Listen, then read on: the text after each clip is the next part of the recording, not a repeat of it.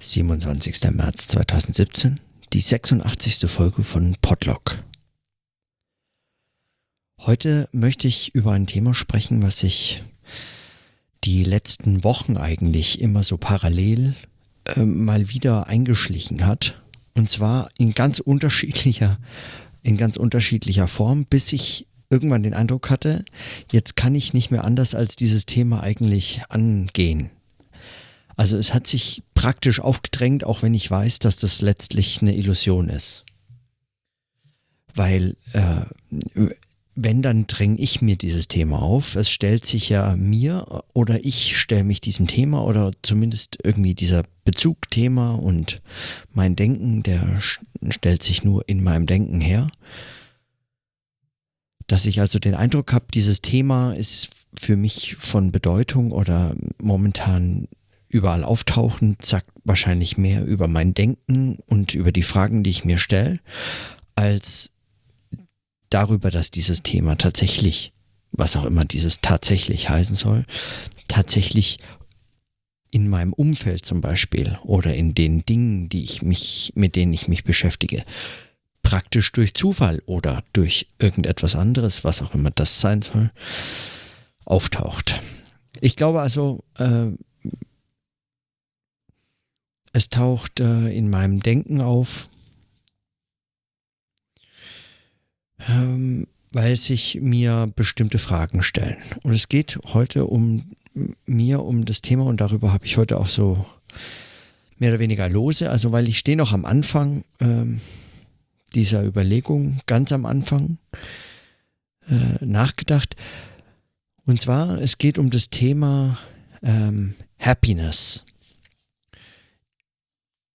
Es ist vielleicht ein, also es ist vielleicht eines der abgedroschensten Themen, das man sich ausdenken könnte. Und mein, meine Frage, die mich so ein bisschen anleitet dabei, ist, und die ist wirklich offen gemeint, also die mein Ich selbst für mich offen. Uh, what is wrong with happiness?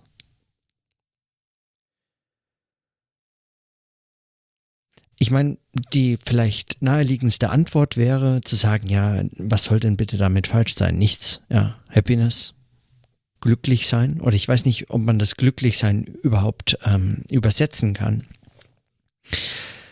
Weil äh, Glück auch die Konnotation von Luck hat, also von, von eben von gutem, äh, guter Fügung äh, beispielsweise oder von ähm, eben von einem guten Schicksal. Und Happiness äh, hat es das eigentlich nicht. Also ich würde vielleicht eher das mit Freude übersetzen.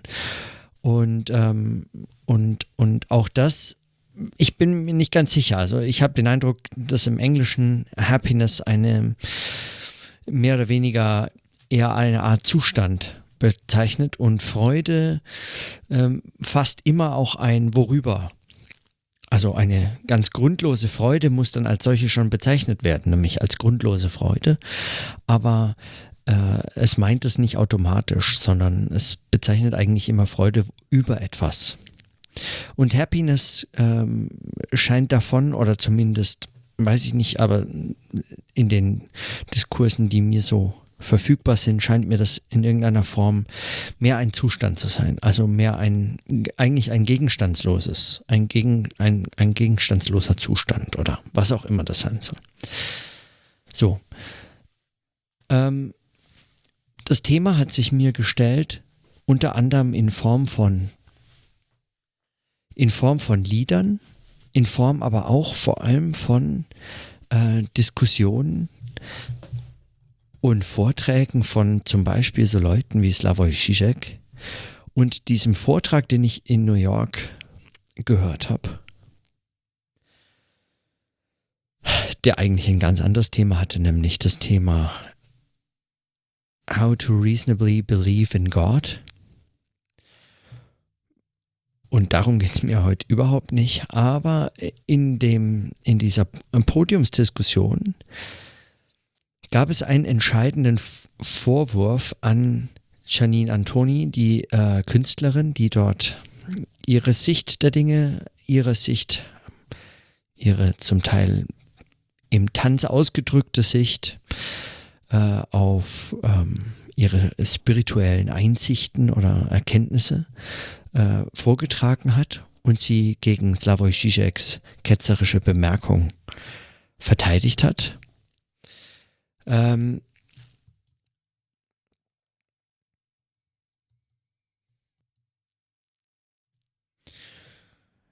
und sie äh, sprach äh, unter anderem darüber, ähm, also sie hat über verschiedene Punkte gesprochen, die mich äh, nach wie vor noch äh, mehr interessiert haben. Also zum einen das Sterben lernen, aber eben auch, äh, ja, ähm, der Streit, der sich da eigentlich, oder das Streitgespräch oder die Diskussion oder was soll man sagen, das Argument, das sich dann entsponnen hatte zwischen Janine und, ähm, und äh, Slavoj Žižek, war, dass, äh, dass sie, dass äh, Žižek ihr Antoni vorgeworfen hat, dass diese Form von Meditation, von Spiritualität, die äh, häufig im Westen gelehrt wird, äh, sagen in Anlehnung an oder in Adaption von oder in verwestlichter Form und ähm, sagen von,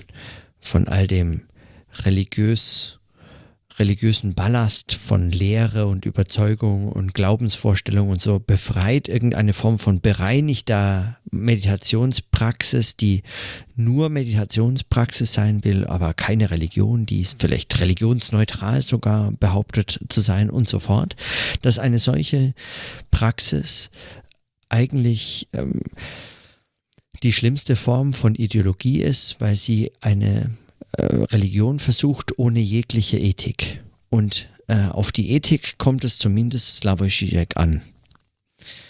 Er hat es dann begründet in dem Vortrag, das ist ähm, jetzt ganz unerheblich.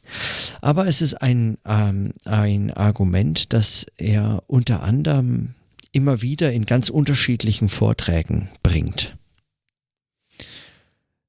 Meistens richtet sich gegen äh, die Formen des Buddhismus, die Slavoj Žižek bekannt sind.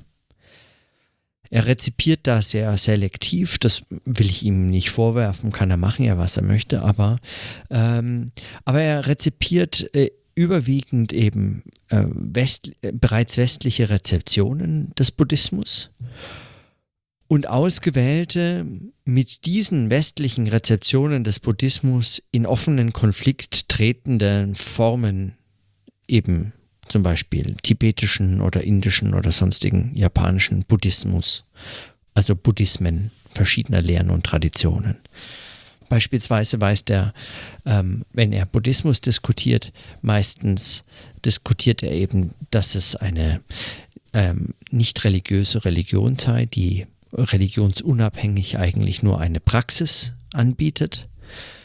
Ähm, das ist, kann man sagen, zumindest in großen Teilen eigentlich eine Folge dieser Hinwendung zum Westen von Buddhisten zum Teil explizit äh, praktiziert, um den Buddhismus auch bekannter zu machen. Ähm, also über die letzten äh, 200 Jahre oder so, also ein bisschen weniger. Ähm, aber zum, zu anderen Punkten rezipiert er dann äh, oder verweist er auf beispielsweise äh, grausame Aspekte, also Gewalt, die buddhistisch gerechtfertigt wird oder gerechtfertigt werden kann. Und da bringt er dann äh, unterschiedliche Dinge zusammen, beziehungsweise vermischt sie gerade so, wie er sie möchte, weil er dann nämlich auf Traditionen äh, äh, sich beziehen muss, die eben gerade nicht nur eine ähm, eine Meditationspraxis sein wollen, sondern sehr wohl eine Ethik haben und eine äh, religiöse Lehre vertreten, die von der Meditationspraxis nicht zu trennen ist das müsste man im Einzelnen eigentlich anschauen. Das ist auch nicht meine, äh, der Grund oder mein, mein Gegenstand heute oder worüber ich nachgedacht habe. Ich möchte es nur an der Hin äh, Stelle äh, erwähnt haben, weil ich glaube, dass es äh, wichtig ist für meine Frage, what's wrong with happiness?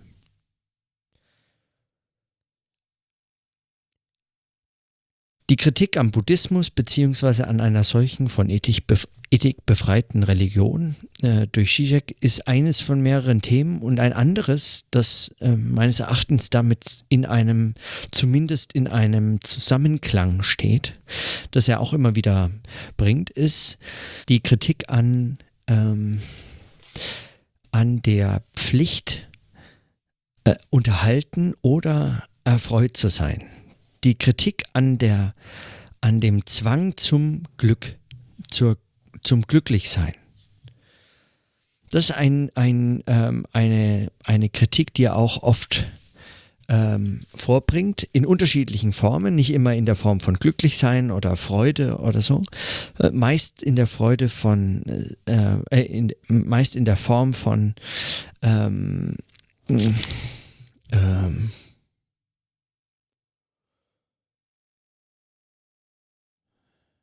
ich glaube, Enjoyment oder sowas, ja.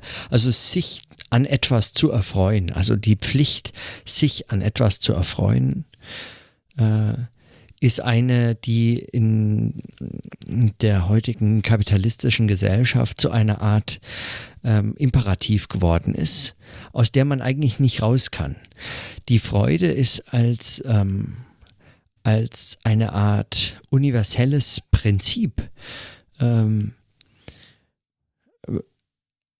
unendlich verbreitet und wird von Zizek meines Erachtens meistens zu Recht ideologiekritisch äh, beobachtet.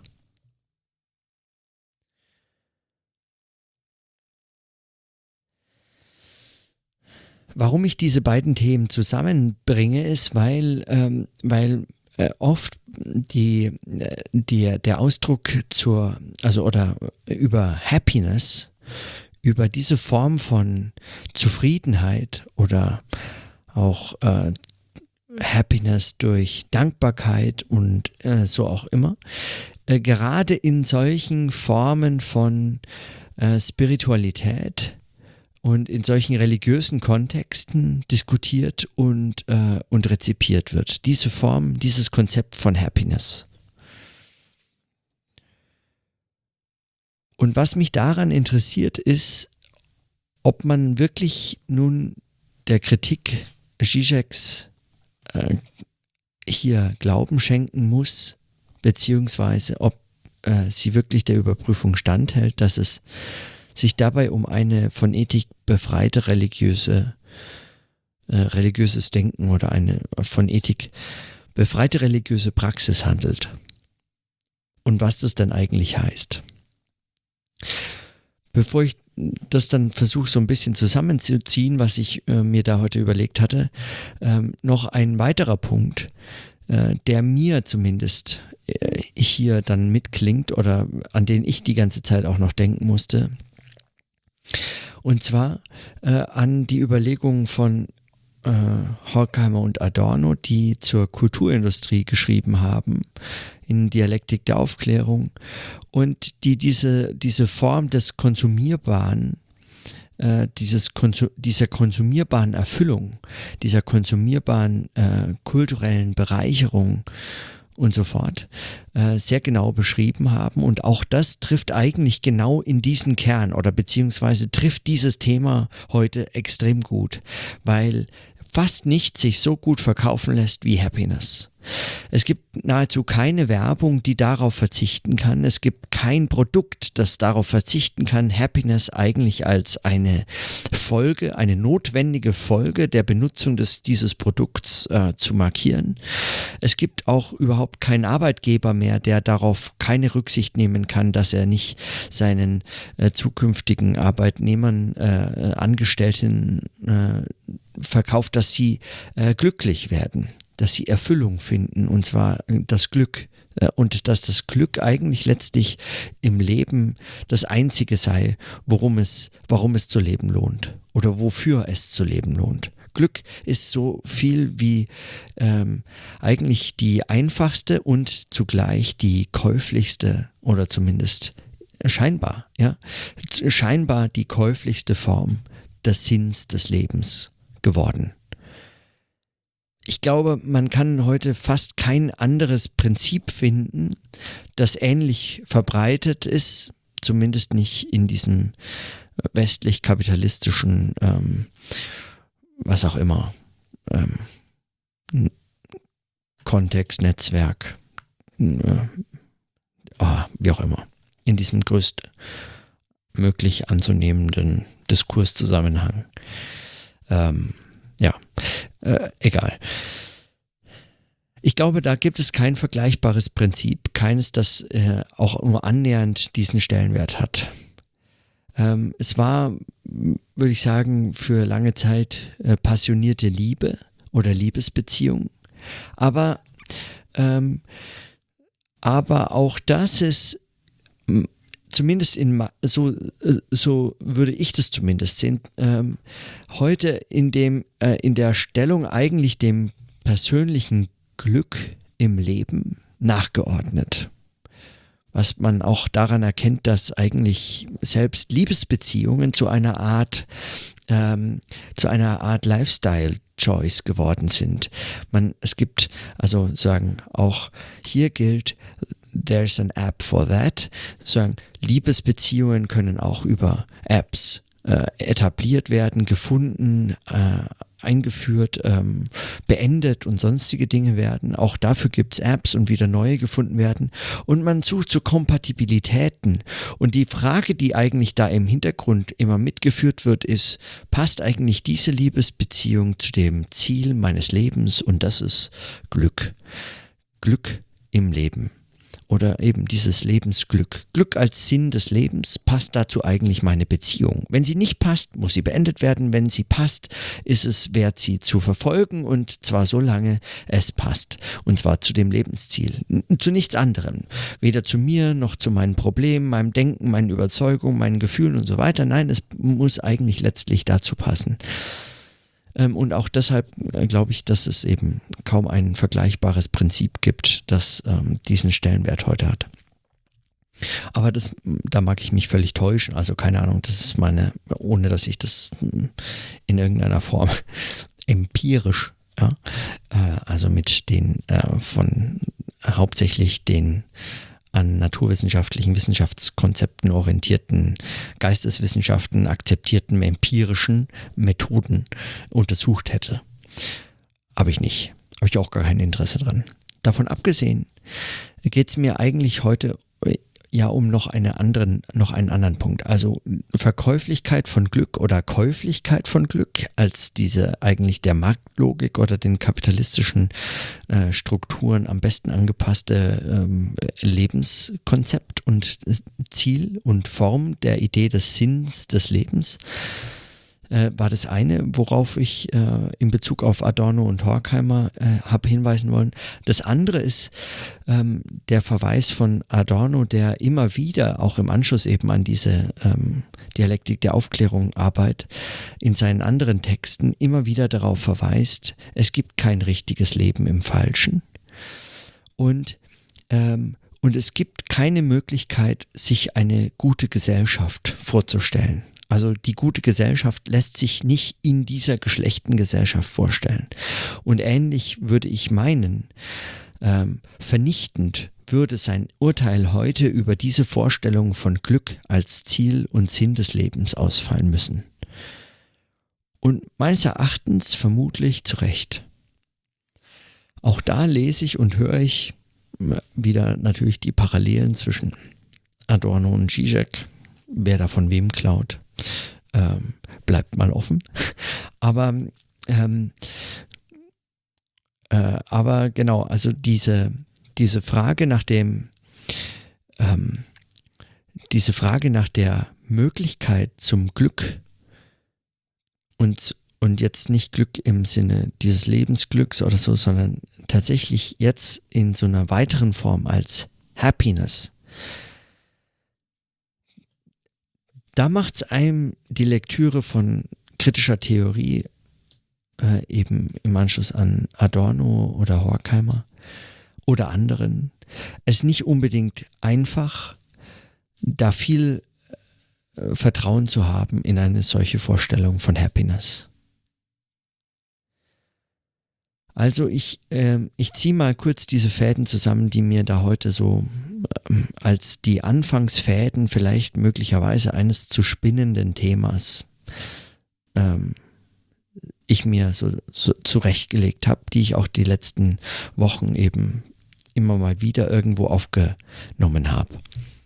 Zum einen Happiness als eine Form von spiritueller Erfahrung, die Menschen teilen und davon begeistert sprechen können, wie Janine Antoni, ähm, zugleich aber auch als Herausforderung begreifen.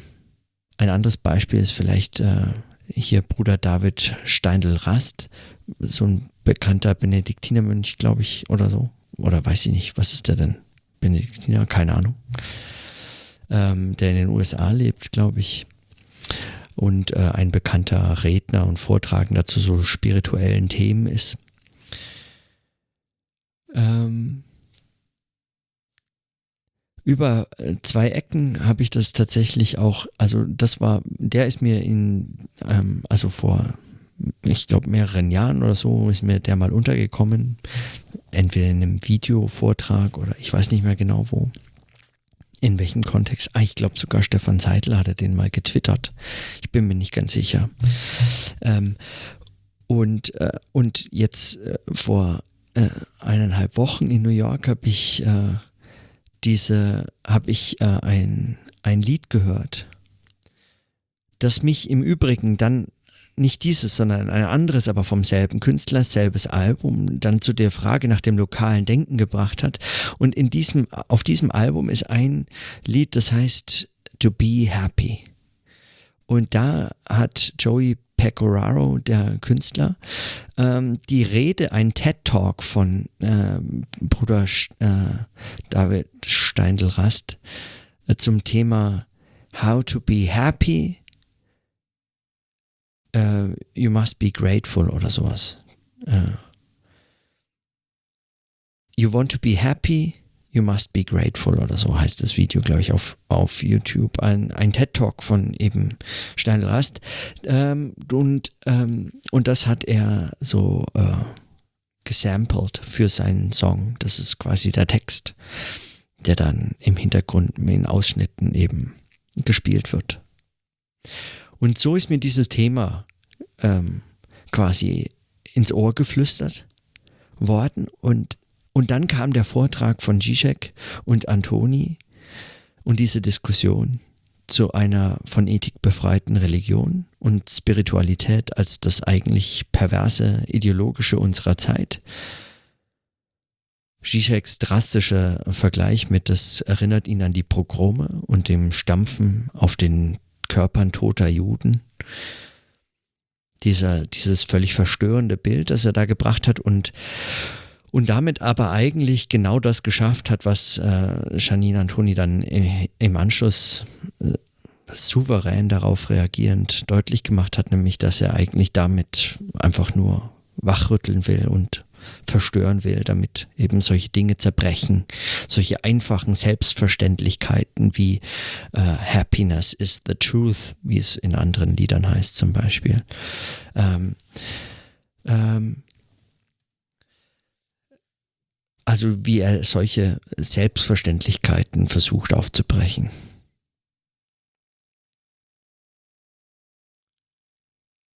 Das ist der eine Faden, der andere Faden ist eben Happiness als, als, ähm, als Ausdruck und verbunden mit Vorstellungen von buddhistischer Religion, die im Westen breite Rezeption gefunden hat und tatsächlich befreit ist, gerade im Bezug und auf, in, unter Berufung auf, ähm, auf Happiness, auf Glück. Ähm, ganz besonders eben in der Rezeption dieser religiösen Tradition im Westen, bereinigt eigentlich von religiösen Elementen. Dann Zizeks Kritik an diesen von Ethik befreiten Religionen Und dann die gesamte kritischen, diese ganzen kritisch-theoretischen Positionen, die sich kritisch auch mit Glück, Happiness und der Möglichkeit zur Happiness in einer solchen kaputten Gesellschaft beschäftigen oder die ideologisch äh, ähm, kapitalistisch perfektionierte Form von Happiness als kaufbarem Glück, als verkaufbarer Ware, letztlich als Branding und Werbung, Werbemodell Nummer eins äh, versuchen zu kritisieren. Also das sind so ungefähr die Fäden, die diese Frage, die mich zu dieser Frage führen, what is wrong with happiness?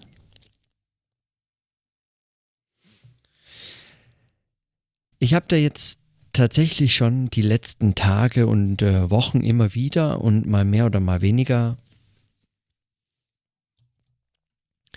intensiv drüber nachgedacht. Und mein mein bislang, mein Verdacht ist zum einen, ja, die kritische Theorie hat vielleicht den wichtigsten Punkt an dieser Idee der Happiness und ihrer Bedeutung für, sagen wir mal, das ideologische äh, Gewebe unserer heutigen Gesellschaft möglicherweise schon gefunden, beziehungsweise kann das sehr gut ähm, sezieren. Happiness als dieses Prinzip, als dass wir es kennen und als dass es ubiquitär und eigentlich zu jeder Zeit an jedem Ort als das Prinzip, das letztlich keinerlei Widerspruch duldet, geäußert werden kann und zu einem Art Erklärungsmechanismus wird, ähm, nachdem man eigentlich nicht mehr sinnvoll oder nicht mehr besonders sinnvoll weiterfragen kann. Man weiß gar nicht wie. Ähm, wenn man jemanden fragt, was, was ihm im Leben so besonders wichtig ist, dann ist Zufriedenheit, Glück, Happiness, Freude, Glücklichkeit, äh, glücklich sein. Das, äh, das sind die eigentlich die Standardantworten. Also mm, und die sind so bekannt und so verbreitet, dass man fast kaum äh, irgendetwas dagegen sagen kann. Meine erste Reaktion wäre, äh, ist war und ist eigentlich nach wie vor immer die totale Enttäuschung, wenn jemand sowas sagt. Glücklichkeit, äh, glücklich sein, Happiness. Was heißt es denn? Es klingt für mich erstmal brutal langweilig. Und zugleich klingt es völlig verlogen. Also es klingt nach einem unmöglichen Ziel. Es klingt nach einer völlig unmöglichen Vorstellung. Ich glaube aber, für die allermeisten ist es das eben nicht. Für die allermeisten ist es eben eine sehr realistische Möglichkeit. Etwas, was man tatsächlich erreichen kann. Oder zumindest so die Vorstellung. Möglicherweise so ähnlich realistisch wie eben den Sinn des Lebens in einer Liebesbeziehung, also in der totalen, passionierten Liebe zu in der Zweisamkeit oder so zu entdecken und darin aufzugehen. Eine Form von, ähm, von äh, ja, von ähm, Darstellung von Liebe und Konzept, äh, Konzept von Liebe, das, ähm, das auch nicht sozusagen, das historisch relativ jung ist und schon wieder eigentlich auf so einem Art absteigenden Ast, wenn ich das nicht völlig falsch eben ähm, beobachte. Also auch irgendwann wieder vergehen wird, vermutlich, ja.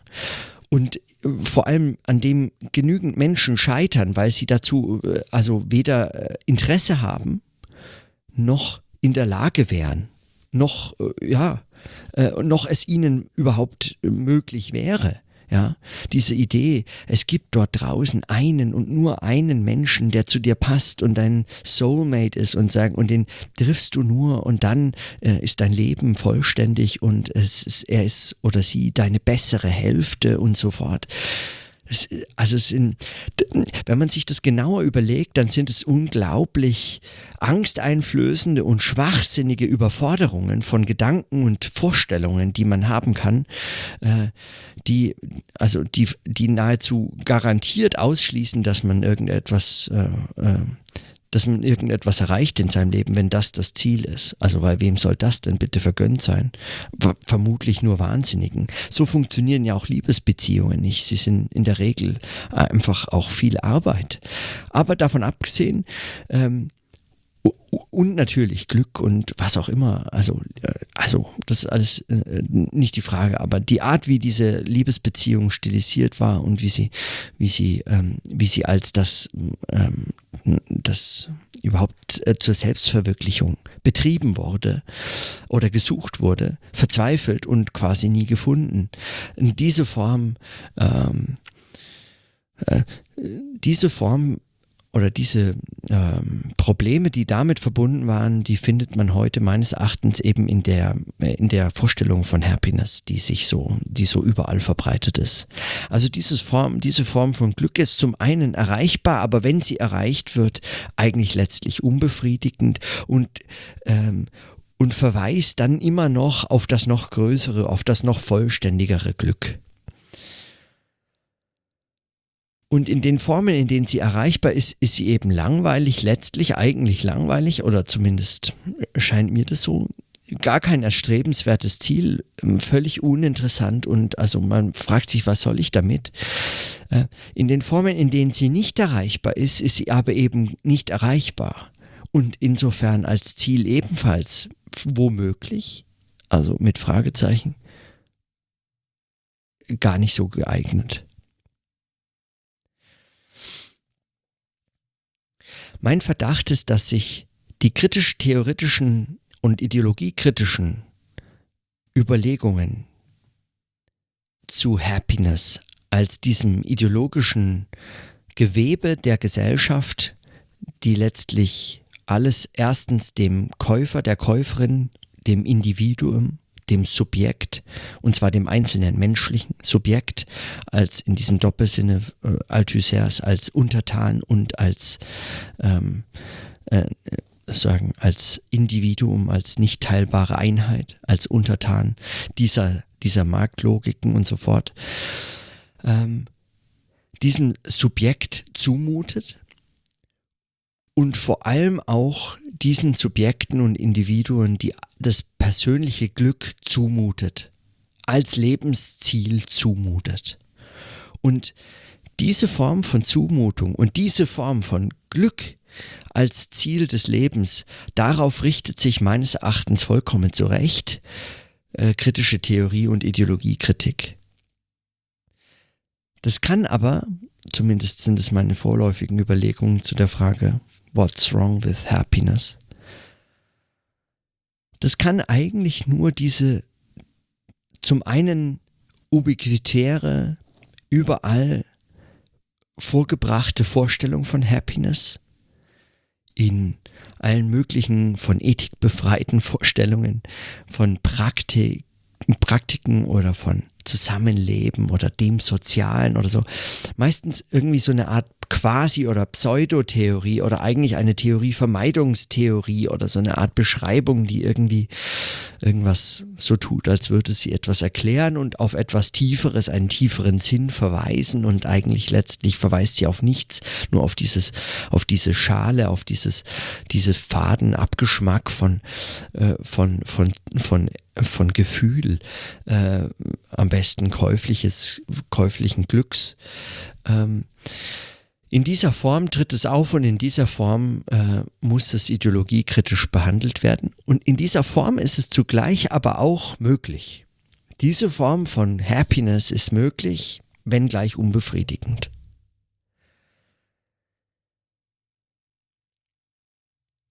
Meines Erachtens ist aber, und ich weiß selber, da kann ich, ähm, das kann, das kann sozusagen genau diesen religiösen oder pseudoreligiösen philosophischen Überlegungen aufsitzen.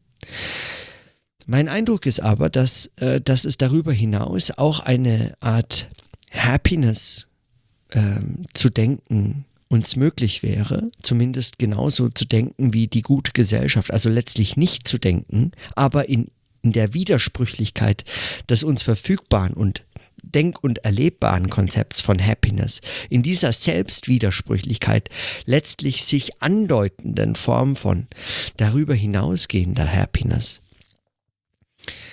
Diese Form von darüber hinausgehender Happiness ist eben beschränkt auch denkbar und diese ist meines Erachtens eben nicht von Ethik befreit.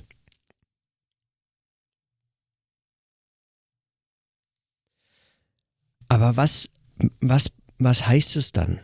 Ja, was ist denn, was sind denn die ethischen Grundlagen oder was ist denn die Ethik, die in diesem Zusammenhang vorgeführt werden kann?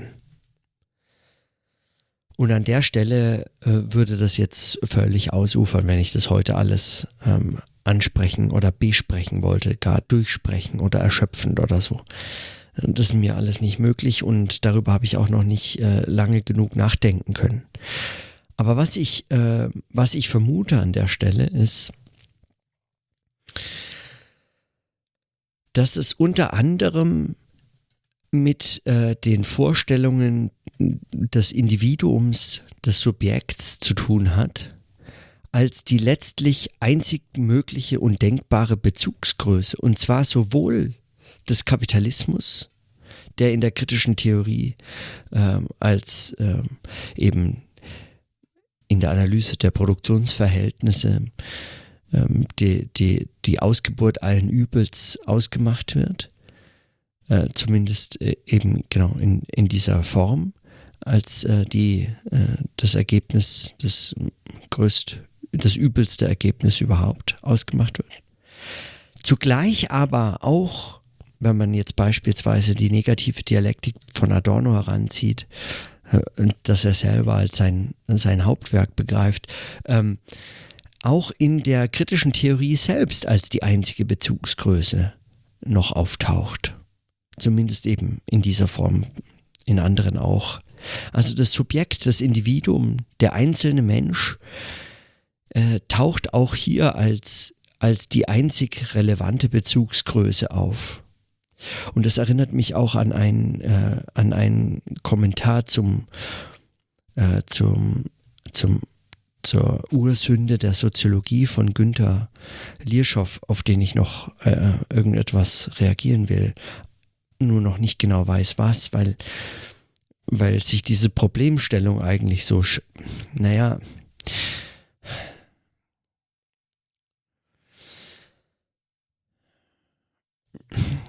also weil man dazu sehr viel oder sehr wenig sagen kann, aber genau. Aber vielleicht ähm, sind ja meine Überlegungen hierzu auch schon eigentlich letztlich sowas wie ein daran anschließender Kommentar. Auch wenn ich mich jetzt nicht explizit oder eigentlich gar nicht mit der Soziologie beschäftige in den Überlegungen. Wie auch immer, auf jeden Fall ähm, auch in der kritischen Theorie und auch in der Form der kritischen Philosophie Slavoj Žižeks ist, das ein, ist der einzelne Mensch, das einzelne Subjekt, das Individuum äh, eigentlich sowas wie äh, sakrosankt, das einzige, die einzige Bezugsgröße der Theorie überhaupt.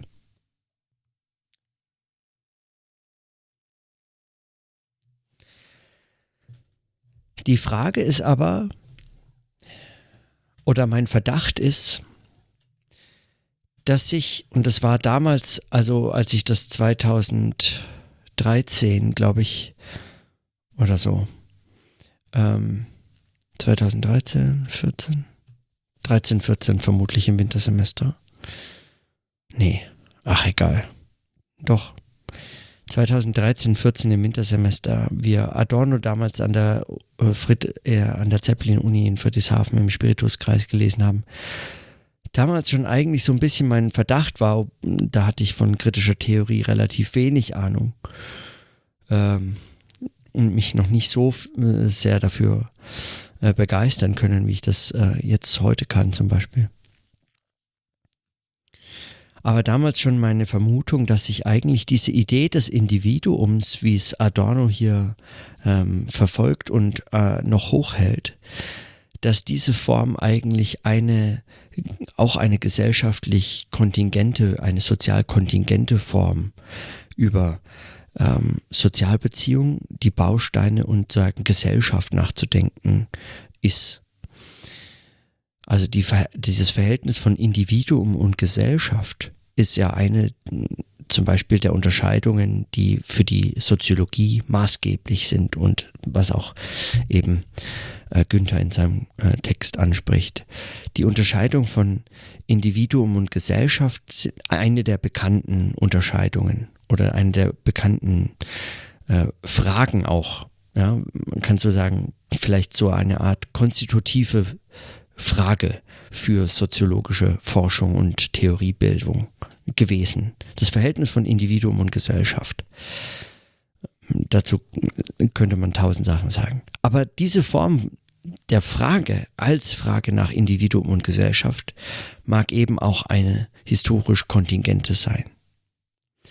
Alternative Vorstellungen müssten oder könnten beispielsweise auch diese Individualität, diese Unteilbarkeit und diese, diese, äh, diese, diese diskreten Subjekte als einzelne sagen, die sagen, digitale Menschen, also zählbare Einzelindividuen, die in irgendeiner Form, in irgendeinem Verhältnis, Zusammenhang oder sonst was, dann auch noch unter dem Begriff Gesellschaft mit anders neu äh, arrangiert, zusammengestellt oder ganz ander, in ganz anderen Logiken aufgehend oder es konstituierend beobachtet werden können, also ähm, die Gesellschaft konstituierend beobachtet werden können. Diese, diese Vorstellung einzelner, äh, digitaler Menschen, zählbarer Einzelindividuen, diese Vorstellung von Individualität, die in der Frage nach Individuum und Gesellschaft ähm, aufgehoben ist,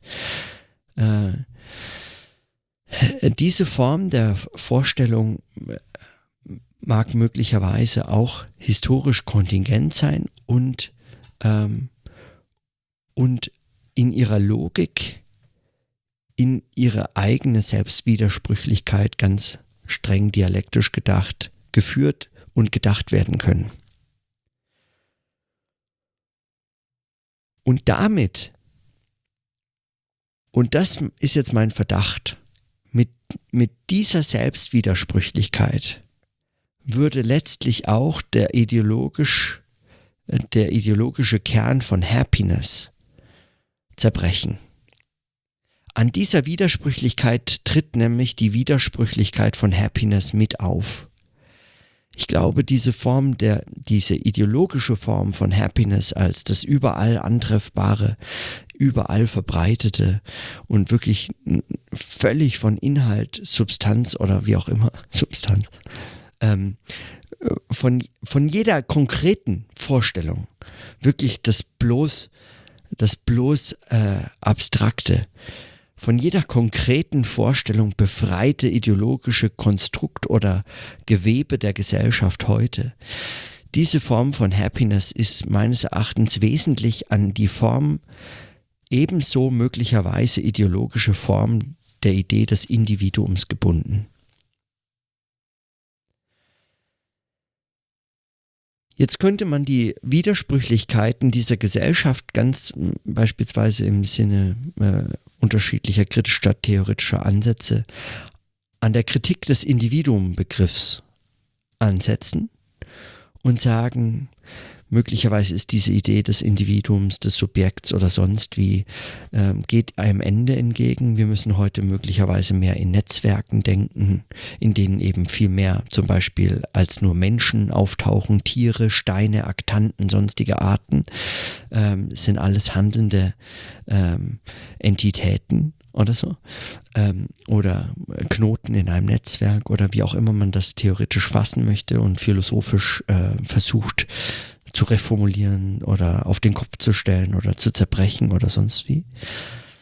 Man könnte anders vorgehen und, sagen, und zeigen, in welche Selbstwidersprüchlichkeiten oder in welche Angepasstheiten die Vorstellungen von solchen von einer solchen Individualität, von solchen Begriffen äh, eigentlich des Individuums Gesellschaft heute sich und Individuen verstrickt, zu welchen Überforderungen, beispielsweise ganz konkreten Lebensüberforderungen eigentlich ein auf Individualität hin vollkommen angepasste kapitalistische äh, Wirtschaftsordnung äh, den Menschen und jeden einzelnen äh, Menschen heute treibt. Ja, und den jeden einzelnen Menschen heißt letztlich, ne, dass bereits zur Erfassung des Problems äh, äh, das Schema des Problems vorausgesetzt wird. Aber es dient eben noch. Also es führt, es, es zeigt selbst, es ist zumindest noch in der Lage, die Probleme dieses eigenen Schemas aufzuzeigen. Und auch das ist meines Erachtens sehr ähm, das kann äh, eigentlich sehr klug dialektisch gedacht werden. So meine Überzeugung. Also die Idee des Individuums einfach an seine Grenzen zu führen, als einzig sinnvolle Bezugsgröße, mit der man irgendwas denken kann. Wie soll man anders denken als mit dem einzelnen Mensch, dem einzelnen Subjekt oder so, ja? Und gestern habe ich über John Searle äh, mich meines Erachtens immer noch zu Recht äh, lustig gemacht und seine absurde Konzepte von V-Intentionality, die natürlich vollkommen absurd sind, weil sie so einen, einen schrägen, positivistischen, äh, pseudo-erkenntnistheoretischen Rahmen voraussetzen. Aber das befreit einen natürlich nicht oder rechtfertigt noch lange nicht, dass man der Idee des äh, Subjekts, des äh, Einzelmenschen, des digitalen Menschen, des zählbaren Individuums als die, äh, die kleinste Einheit der Gesellschaft oder die kleinste Einheit sinnvollen philosophischen Denkens und so fort, äh, dass man der dann im Umkehrschluss, nur weil Searles We-Intentionality vollkommener Schwachsinn ist, äh, deswegen mehr glauben kann beziehungsweise deswegen uneingeschränkt daraufhin und letztlich nur und auf ewig äh, auf dieses angewiesen ist. Meines Erachtens muss man darüber nachdenken, äh, äh, also was aus dieser widersprüchlich, aus dieser Selbstwidersprüchlichkeit der Idee des Individuums als Individuum in der Form, wie wir ähm, philosophisch, soziologisch, geisteswissenschaftlich, kulturwissenschaftlich, religionswissenschaftlich, sonst wie wissenschaftlich äh, gelernt haben und uns darauf geeinigt haben, darüber nachzudenken. Ähm, also äh, auf welche Formen wir uns da eigentlich geeinigt haben und ähm, ja.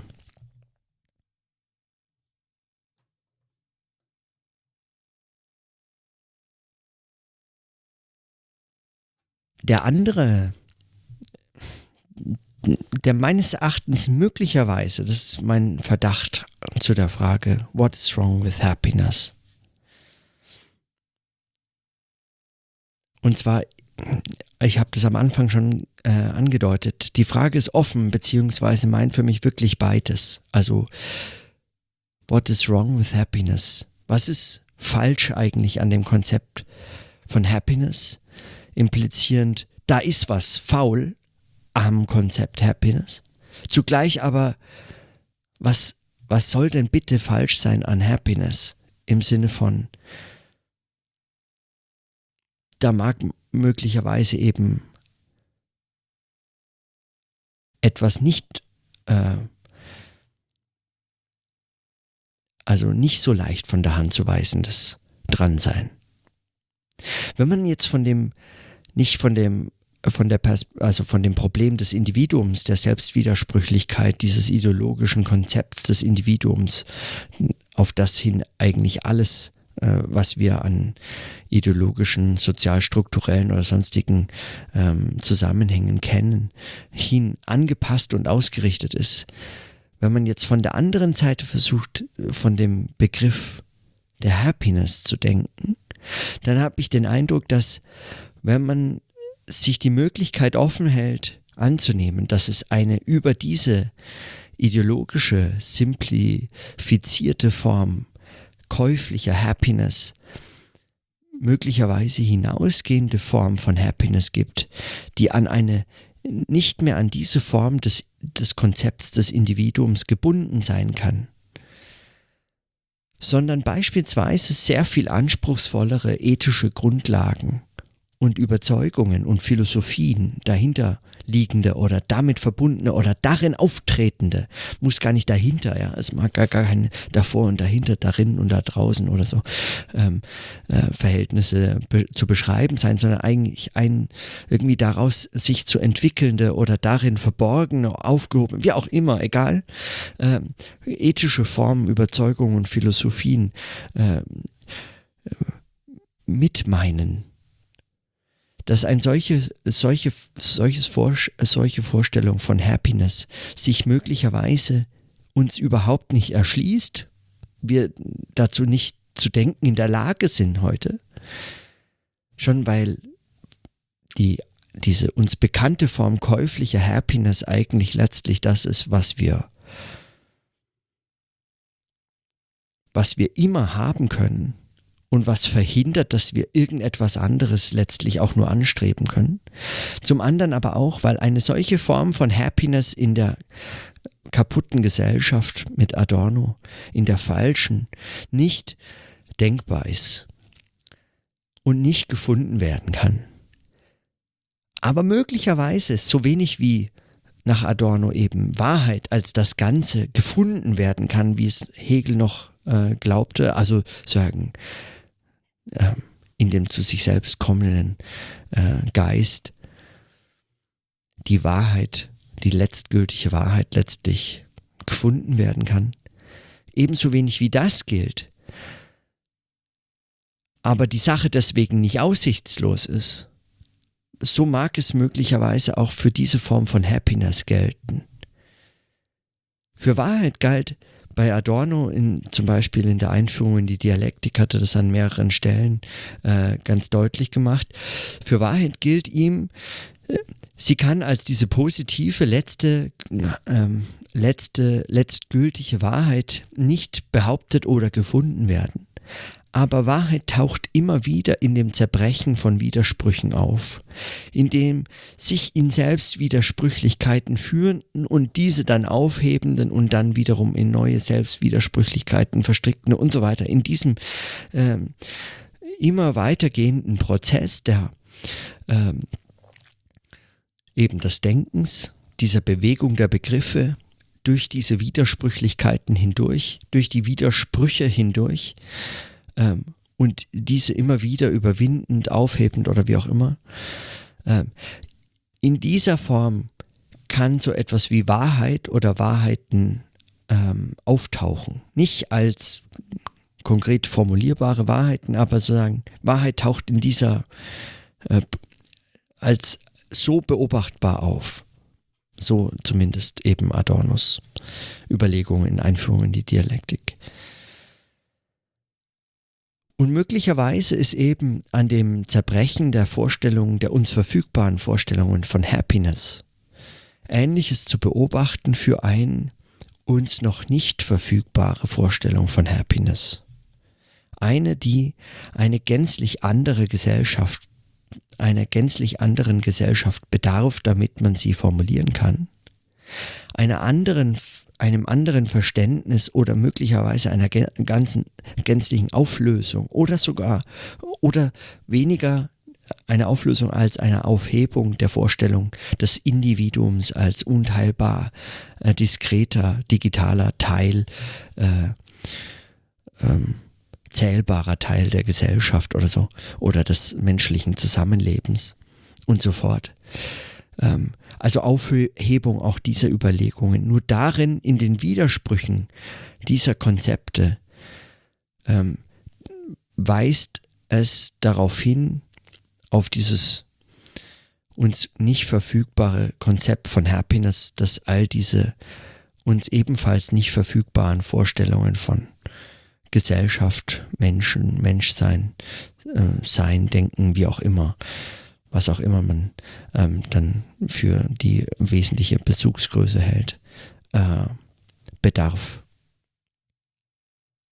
Und möglicherweise, und das wäre sagen, vermutlich eine der ethischen Überzeugungen derjenigen, die, die sagen, für einen starken emphatischen Begriff von Happiness, und zwar nicht als dieses ideologische, von Ethik befreiten Konzepts der letztlich käuflichen und vollkommen durch und durch kapitalisierten in irgendwelchen Selbsthilfegruppen und Meditationssessions im Fitnessstudio noch äh, aufgeführten Yoga-Vorstellungen äh, äh, zu erwerbenden Vorstellungen von Happiness. Damit hat es ja da nichts zu tun, aber sondern mit einem anspruchsvollen, auch ethischen Verständnis von einem, von einem Handeln und Leben, äh, das daraufhin zielt, auf diese Realisierung der Happiness in diesem Sinne, dass möglicherweise diese Praktiken selbst, also dieses, diese an der Happiness, dieser Form von Happiness, uns nicht verfügbaren Form von Happiness,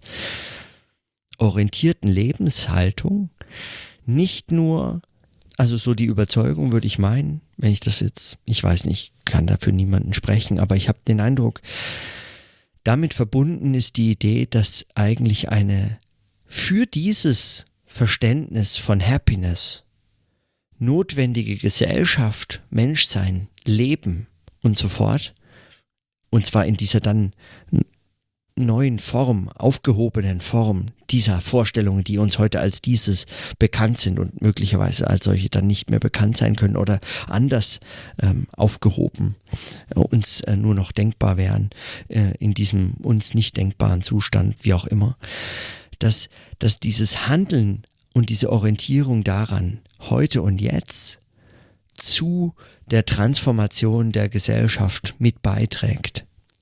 Und zwar eben, ja, sehr wohl ethisch reflektiert, begründet und durchdacht. Und zwar sehr streng durchdacht. Das ist, das ist mein Verdacht. Also mein Verdacht ist, dass, dass, man, dass man so etwas äh, auch mal ethisch äh, dieser, diesen dann in dieser Hinsicht vermutlich doch stark vereinfachtenden Kritik Slavoj Žižeks entgegenhalten kann. Was damit aber wirklich als, als perverse und immer mitgeführte Gefahr unendlich penibel, fast überdeutlich eigentlich exzessiv verhindert werden muss, ist jeder Versuch und jedes, jedes auch nur, äh, jede, auch nur geringstes Anzeichen dafür, äh, des Ausbrechens in diese trivialen Vorstellungen von Happiness. Es kann damit gar nichts zu tun haben. Soweit denke ich da kritisch, theoretisch und ideologiekritisch. Es kann damit nichts zu tun haben. Und es ist die ewige Gefahr, das damit immer wieder verwechseln zu wollen. Mein Eindruck ist auch, dass diese Vorstellung von Happiness, um die es einem noch gehen kann, die nicht ideologische Form, uns nicht verfügbare Form von Happiness, dass die in keiner Form zunächst glücklich macht. Dieses zu verfolgen ist meines Erachtens ein hochgradig schmerzhafter, leidhafter Prozess, weil man eigentlich ständig und äh, quasi wie, wie dazu verpflichtet ist, das Zerbrechen von Vorstellungen von Happiness zu beobachten, also Happiness in all seiner Widersprüchlichkeit, in seiner Selbstwidersprüchlichkeit, in den heutig verfügbaren Formen zu beobachten verdammt ist, ohne sich davon gänzlich entmutigen zu lassen, dass so eine Idee wie einer darüber hinausgehenden Happiness möglicherweise trotzdem möglich und denkbar und irgendwie transformativ durch dieses Denken selbst in die Widersprüche hinein, durch die Praxis, durch diese, durch diese Haltung, durch dieses Handeln selbst hervorgebracht und erreicht werden kann, möglicherweise. Wer sich also ganz ernsthaft und streng einer Idee von Happiness verschreibt oder verschreiben möchte, muss auch wenn das jetzt sagen äh, Küchentisch philosophisch trivial paradoxal äh, daherkommt. Er, man muss damit rechnen, dass man da zunächst sehr unglücklich wird mit.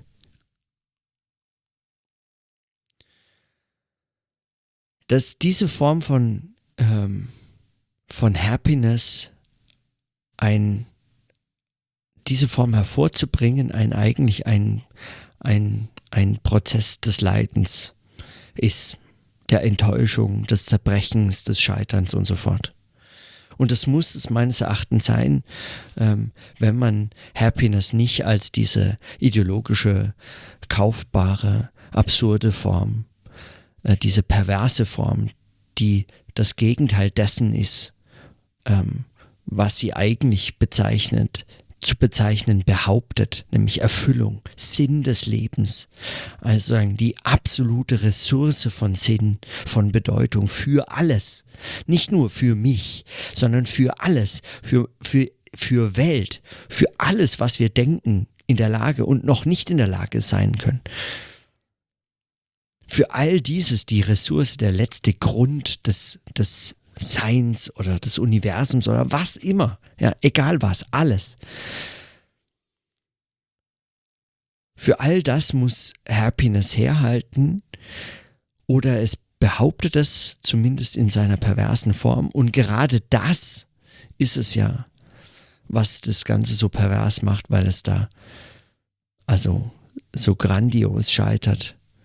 So grandios, dass es nicht einmal irgendjemanden wirklich aufzufallen scheint. Es scheitert so katastrophal, dass es unbemerkt bleibt. Dass es dieser, diesem, diesen Vorstellungen von Happiness fast nie schadet, sondern sie irgendwie weiter stabilisiert in so einem ewigen Strudel der Abhängigkeiten, nach immer noch glücklicheren Glückszuständen und Momenten. You only live once. Lebe heute deinen Tag, als wäre es dein letzter. Ja, äh, tu nichts, äh, was du nicht zu tun bereuen würdest oder äh, Happiness is the truth oder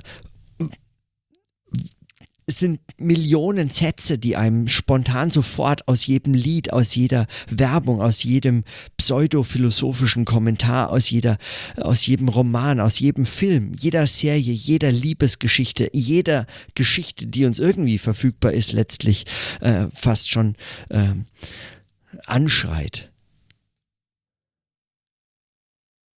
Jedes Scheitern scheint es noch zu verstärken. Und worauf es ankäme, wäre eigentlich zu zeigen, dass es im Scheitern eben nichts verstärkt, sondern dass dieses Scheitern letztlich auf etwas hinweist. Und es wird eigentlich immer dringlicher, ähm, das auch aufzuzeigen und eigentlich mit aller Strenge zu beobachten das zu denken. Und dieses Denken möglicherweise ist eben nicht nur ein Denken an das Scheitern und die Grenzen der Vorstellung von Individuum und Gesellschaft. Ja, Gesellschaft, äh, was ich unter anderem in, meiner, in meinem Dissertationsprojekt ähm, äh, mit thematisiere, Scheitern von Gesellschaftstheorie oder von Gesellschaftsbegriffen in der Form.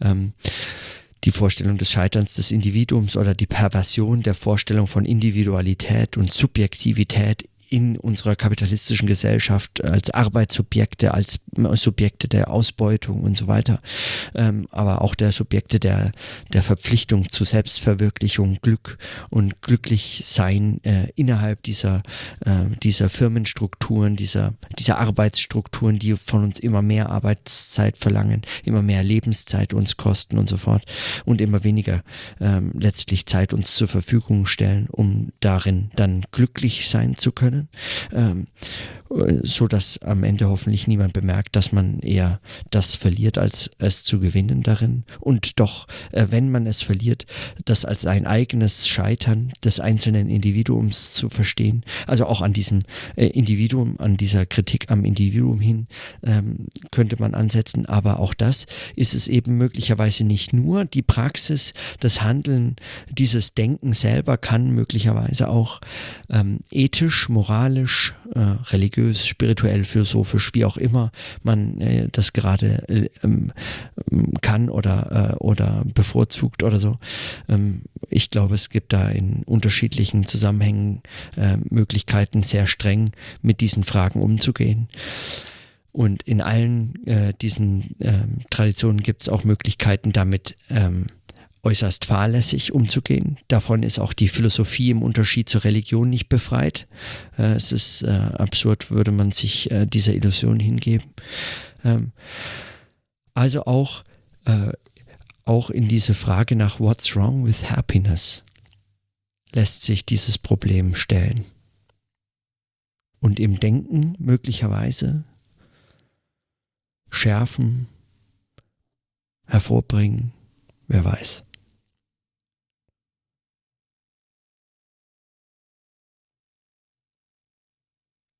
Ich hoffe mal, ich, ich hoffe mal, dass es jetzt nicht so, dass es jetzt selbst nicht so irgendwie TED Talk Style daherkommt, hey. Kann ich nämlich eigentlich nicht leiden. TED Talks. Diese Abbauungs, diese, diese Vortrag gewordene Erbauungsliteratur des 21. Jahrhunderts.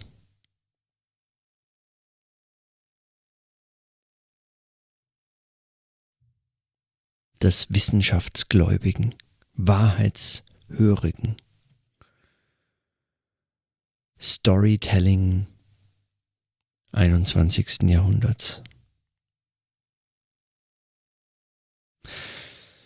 Aber gut, das waren meine Überlegungen zur, oder meine ersten Überlegungen letztlich zu What is Wrong with Happiness. Ich hoffe, das Thema verfolgt jetzt, äh, kann ich weiter verfolgen.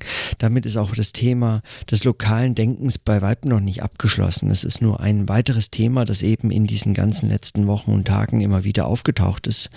What's wrong with happiness war eine Frage, die ich mir gestellt habe und irgendwann muss man sie dann einfach mal konkret stellen. Sonst, ähm, sonst verliere ich sie wieder. Und das wäre mir in dem Fall, äh, das täte mir in dem Fall leid. What's wrong with happiness?